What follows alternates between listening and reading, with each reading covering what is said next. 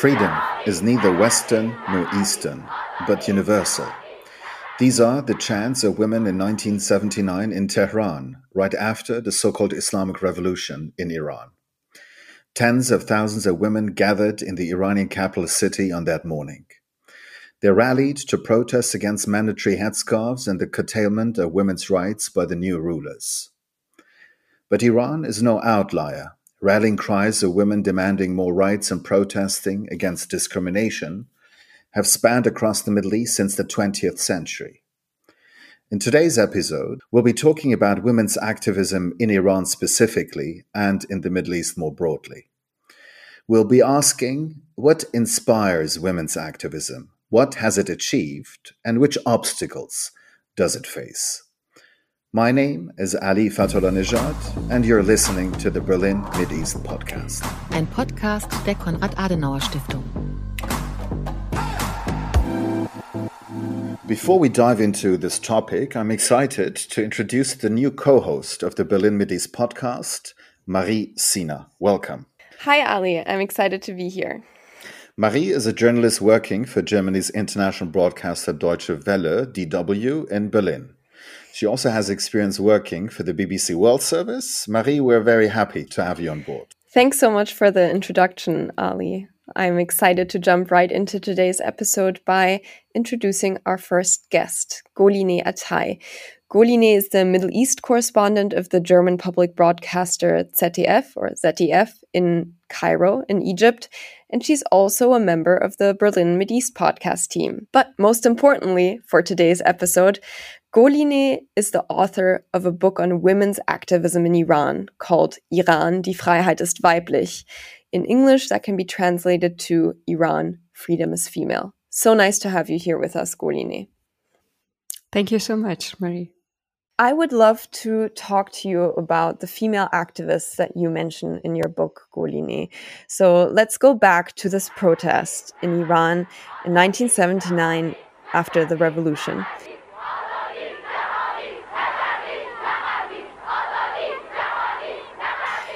Golineh, in your book, you describe how the women's protests that took place after the revolution touched your own life and the life of your close family. Could you tell us a bit about that? Yes, my mother actually participated in the last protest in a string of protests, uh, female protests, against all sorts of uh, changes that the Islamic Republic, the new Islamic Republic, introduced. And uh, she went with other women to the streets and she um, actually protested the new obligation to wear a veil um, while at work. And what was her personal motivation for going out to protest that day? She experienced a development, uh, a gradual evolution of her own freedoms in the 1970s. And there were like two really important laws that were accomplished in the end of the 1960s and in the mid uh, 1970s. The fact that actually women could be granted divorce uh, in front of civil judges and not clerics. This was one of the most important things that she that she experienced. But also, um, she saw herself when she compared herself to the rights that her mother had, how her mother had to actually fight for her education in front of my grandfather, who was a little bit like hesitant to grant her her rights. She wanted to actually hold on to these rights and uh, she was actually feeling that she she would lose them very soon. And how common was it at that time for women to protest in iran? Not very common i'd say it was a phenomenon that we um, experienced in uh, big cities like um, i would even say it was restricted to the capital so um, when i look at the destinies of the women who participated in the protest, I can easily say that a lot of them are now abroad.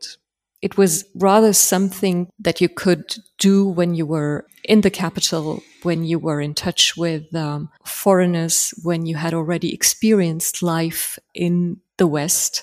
So, if many of the women who took to the streets in the early 1980s to protect women's rights are not in Iran anymore today, what does that mean for the current state of female activism in the country? Well, Iran still doesn't have an organized uh, female movement, uh, a women's rights organization that keeps everybody together, that organizes everything. Uh, things like this don't exist. There are like different private initiatives, and there are a lot of like activists who bring together people, but it's not like an organized effort because everything that those activists tried to make an organization out of female effort. Uh, all of this was actually crushed by the regime. In your book, you write about your personal encounters with a lot of these women's activists. And I specifically remember reading about one of them, Fatemeh Sepehri. She's a staunch opponent of the Islamic Republic, and she's even publicly demanded um, that the supreme leader, so the main religious and political authority in Iran should step down, which is a very radical thing to do in Iran. And what I found especially striking is her life story that led her to this point. Could you tell us a little bit about her? I tried to bring together a large variety of uh, female activists with very different ambitions, very different motivations. One of them is in, indeed Fatemeh Sepehri. I was intrigued how a woman who was raised in a deeply conservative family with a cleric as a father who really lived the revolution and uh, whose parents were really amongst the people who really organized the revolution, how such a person could actually distance herself from the regime and try to, to find her own voice and uh, search for her own voice. She has been disadvantaged all her life, in her private life, in her uh, life as a widow. She was married at a very young age to uh, a man who was um, active in the Revolutionary Guards in the beginning of the 1980s. He fell in the Iran Iraq War. Uh, so she was uh, a typical martyr's widow who was declined her rights as a martyr's widow. Everything that her husband had, had decided for her was denied by the uh, Martyrs Foundation. First of all, inheriting uh, his wealth, but also uh, she was denied raising her daughter. And for a long time, the daughter, the only child out of this marriage, was uh, was raised by the paternal grandfather and not by her, which really for her was an was a big emotional issue and uh, she could live and, and see firsthand um, that the promises of the Martyrs Foundation, which were also the promises of the Islamic Revolution, were mere propaganda and uh, didn't really have an impact on her own life. And I think this is basically what motivated her to take up the struggle against the Islamic Republic. And what did she end up doing? She raised her voice and um, she visited political prisoners. She went and protested against the supreme leader. She demanded the dismissal of the first leader, of the supreme leader, and uh, she landed in prison. Uh, she had a prison sentence of nine months, and now it's been over two years that her husband, that her not her husband, but her brother, uh, has been in prison and uh, he's kept like like a hostage in order to control which, what she is saying to diaspora media and to rein her in. So she basically went from being a woman who had everything taken from her by the regime, so her child, her inheritance, to a female activist who's intimidating the regime openly today she has become a public figure. She has become someone who is actually signing letters uh, written to US presidents. So her name is well known. And what, what was fascinating when I interviewed her was the kind of liberation she experienced when she could finally do the things that she, you know, say what she always wanted to say and discover her own voice and it was it was really fascinating to see that she has been under pressure in many many different ways in ways that i couldn't describe in the book because it would threaten her family and so um, it's it's really amazing that she's still continuing and still appearing in diaspora media and talking and demanding actually the removal of the Islamic regime. And how far has have there been victories by these individual stories of of women's activists that you tell? What are some goals that have been reached? I wish I could say uh, that these activists have actually succeeded in bringing um, laws into the parliament. And I wish I could say that these laws have actually been in, enacted. But unfortunately, they're still talking about many of these laws, be it about protection from domestic violence, be it about rights as, uh, as women without identity cards, without passports. No, unfortunately, many of these laws have not been enacted, but the fact that many of the concerns of these activists have been discussed and debated in parliament is already something that, uh, for me, is a success.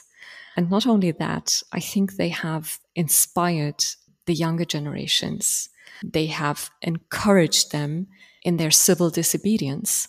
I think that's one of the main um, successes of this movement. That now, thanks to them, we know a lot about women in prison, that we know a lot about child marriage, that we know a lot about how the Islamic Republic is actually producing victims this is really something that we owe to this movement.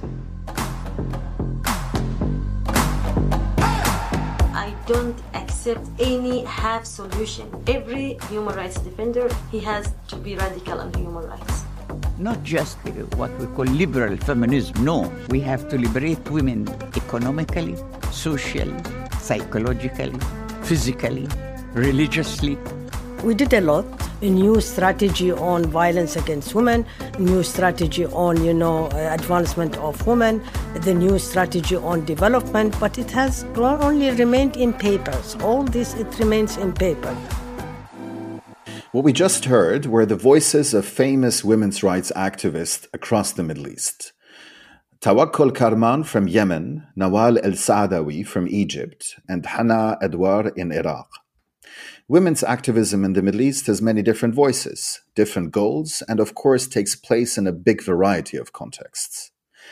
However, to understand this far reaching topic, we want to explore in how far there are shared struggles and shared understandings for women's activism in the Middle East. With us here to talk about this is Nadia Al Ali. Nadje is Director of Middle East Studies at Brown University, where she's also Professor of International Studies. She was at SOAS, the School of Oriental and African Studies in London, where she founded the Center for Gender Studies. Nadje, thank you so much for taking the time to join us. Thank you for inviting me. We just heard a variety of voices of female activists who come from very different countries with quite different histories. What are some shared goals of women's activism across the Middle East?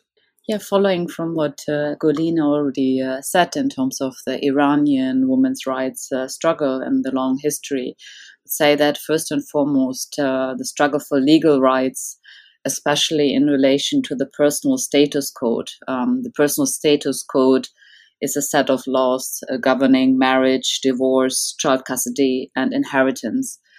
Uh, but also uh, other legal rights linked to um, nationality laws, uh, labor laws, and so on. Though I would say that it's really important to keep in mind that even in those contexts where uh, women's rights activists in the region have actually managed to put into place laws that are more reflective of gender based equalities, that does, of course, not mean in practice that these laws are enacted. And I think the sort of very liberal, feminist, liberal rights based approach, I think, has a big weakness in that if we just focus on laws, we um, you know, we don't actually pay attention to the way that women, first and foremost, are differently positioned vis-a-vis the law. Uh, you know, some people have access to resources, to lawyers. Some women can't even read, and they wouldn't even know the law. But that's certainly one common element.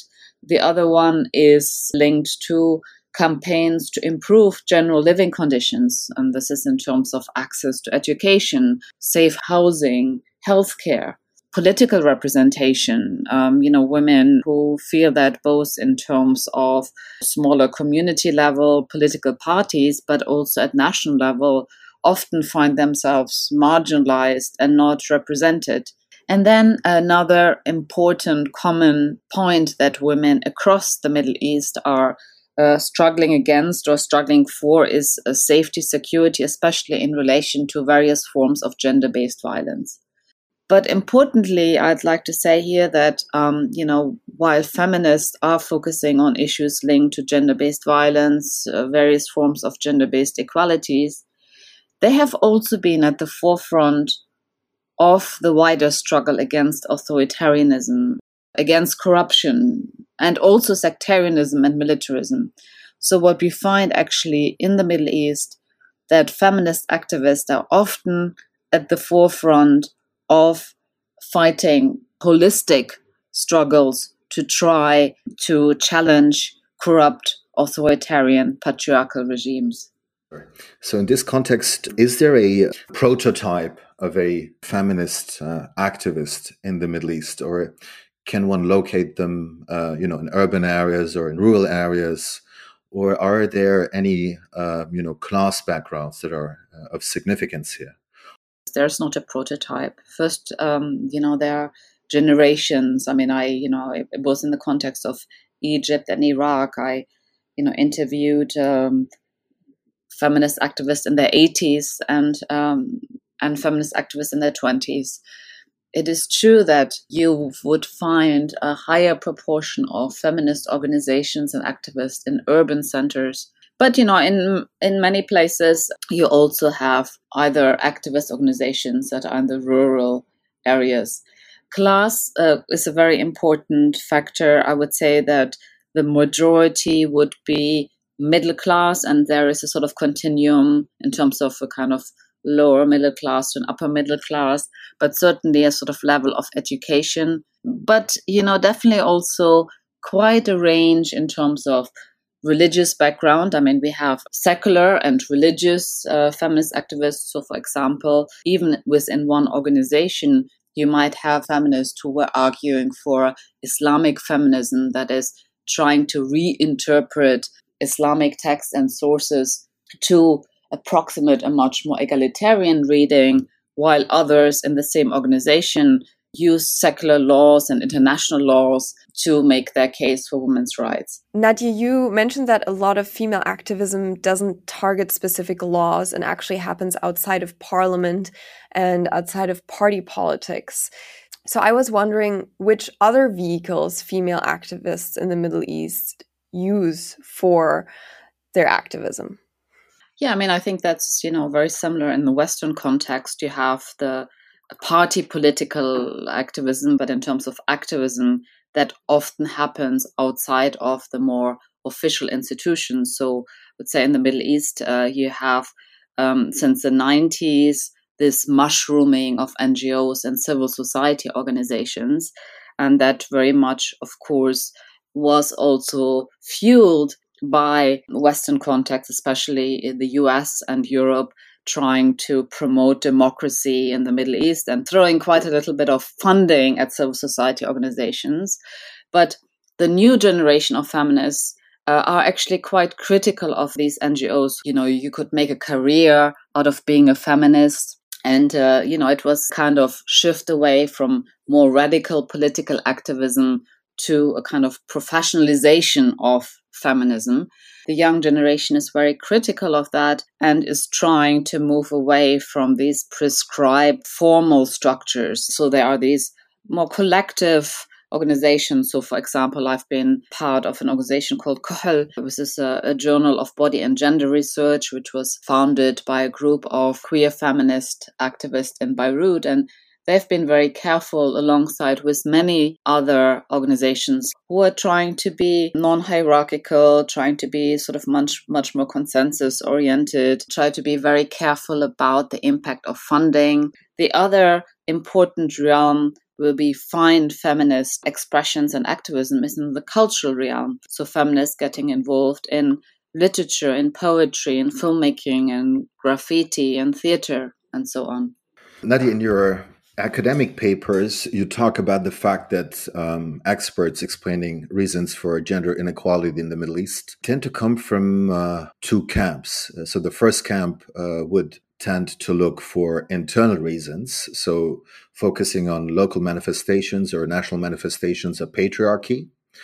Uh, for instance, you know, cultural reasons for gender imbalances, uh, which often focus on Islam as a religion uh, as a main factor, whereas another camp looks uh, primarily at external factors uh, to explain uh, gender imbalances in the Middle East and inequalities um, you know, arguing that this is a product of neoliberal economic policies emanating from the West, but also imperialist policies, and also making connection that it somehow is a consequence still of 20th century colonialism. Could you perhaps a bit elaborate on that? And where do you stand uh, on this uh, query?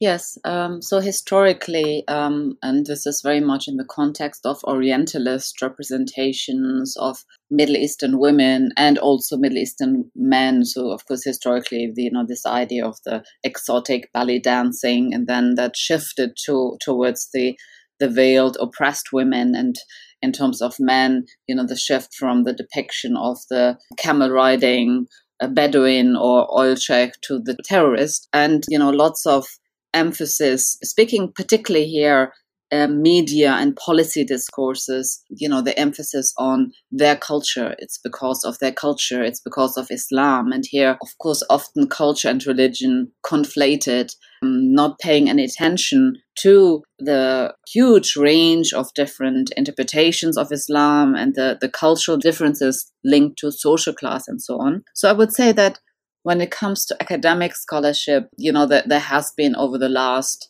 10, 20 years really an attempt to challenge this culturalization of gender issues in the region and sort of a focus on the role of the state, the role of political economy, the role of war and conflict, and very much, especially I would say, in terms of feminist scholars based in the US, they would very much stress the role of, well, historically colonialism, but more recently US imperialism, neoliberalism. I personally find, you know, this kind of polarized depiction problematic. Clearly, I mean, in the context of Iraq, for example, so I worked a lot on Iraq and I felt, of course, compelled, especially after the invasion of Iraq in 2003, when reading what was in the media and uh, you know seeing on TV and and you know the policy discourse around it of course I felt very much compelled to challenge the narrative around well you know women in Iraq are oppressed because of their culture and their religion and of course it was important for me to highlight the impact of the invasion and the occupation but frankly almost 20 years after the invasion of Iraq I mean I think it's very limiting to just focus on that. And it's really important to also look at other factors, regional factors, you know, the role of Iran, the role of Saudi Arabia, the government, corrupt politicians, tribal leaders, religious authorities, families. So I think it is really important to not just in the name of fighting Islamophobia and racism to try to gloss over you know internal sources of inequalities and oppression and ironically actually what sometimes happens is that those scholars and experts and i would say it's probably more scholars than than experts who are you know well meaning in terms of challenging us imperialism or wider western imperialism and and the role of the west in the middle east. But you know sometimes they actually end up undermining local feminist activists who you know while also saying okay our culture is not static it's changing and you know islam is not the uh, you know the only problem we have but you know they say we have a problem with culture we have a problem with the way that men in our society interpret, well, Islamic text, uh, legal text, and so on. We, we have a problem with some uh, religious authorities. We have a problem with tribal leaders and so on. And so it, I think it's really important for those of us being based in Western context while continuing to challenge these very simplistic and often Orientalist depictions and the sort of stress on culture and religion, but not to do that at the expense of glossing over internal issues. And you know, also because if you say that, if everything is just up to the West and Western imperialism, basically what you're saying is people in the Middle East are just passive puppets without agency. And I think that is actually also very Orientalist.